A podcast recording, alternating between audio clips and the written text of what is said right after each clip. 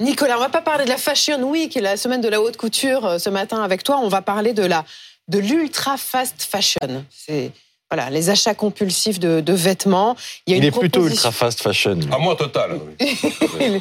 plutôt non en fait il achète tu achètes pas trop de vêtements bon t'as vu la gueule de la cravate? Bah oui c'est ah non moi c'est nos téléspectateurs c'est même presque c'est même presque un problème il faudrait que je sois je bascule un peu de l'autre côté non c'est bien aussi de il y a une proposition de loi.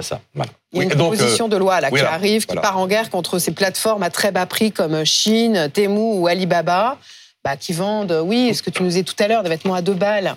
Euh, quel est l'objectif de cette proposition de eh loi? Il s'agit de freiner, freiner ce business qui est ultra exponentiel chez les ados notamment, donc des sites de e-commerce qui vendent pour une bouchée de pain des vêtements, des chaussures qui vont traverser la planète pour venir jusque chez nous et avec une empreinte carbone totalement désastreuse. C'est un phénomène qui a participé aux difficultés d'enseignes qui sont allées au tapis comme euh, Koukaï, comme André ou encore Camailleux. Le ministre de la Transition écologique, Christophe Béchu, il a été très clair. Il dit moi je cible ces jeunes qui veulent sauver la planète et qui en même temps achètent de la fast fashion la journée. En 2022, il y a eu 3,3 milliards de pièces de vêtements et de chaussures qui ont été euh, achetées en France, pas uniquement par ces biais-là. C'est un record absolu. Ça fait 48 pièces neuves par personne. Donc on se dit peut-être que ça va un peu trop trop loin. Et donc le texte de loi, il veut démoder cette mode. Euh, arrêter ces achats qui viennent directement d'Asie avec, c'est vrai, une, empreinte carbone très lourde, d'autant que le textile a une empreinte carbone très lourde. On a eu là, euh, il y a 48 heures, l'AIE qui a publié le bilan carbone 2023 de la planète. On n'a jamais émis autant de gaz à effet de serre qu'en 2023. Principalement, ça vient de Chine. Alors qu'à l'inverse, les États-Unis, l'Europe ou le Japon ont des émissions de CO2 qui reculent. Comment, euh, Nicolas, la loi peut ralentir la fast fashion? Alors, c'est un peu le sujet, parce que là, sur la mécanique et le mode d'emploi, je suis un peu sur ma fin. L'idée, la première chose, c'est on met un malus à celui qui va acheter sur ces sites.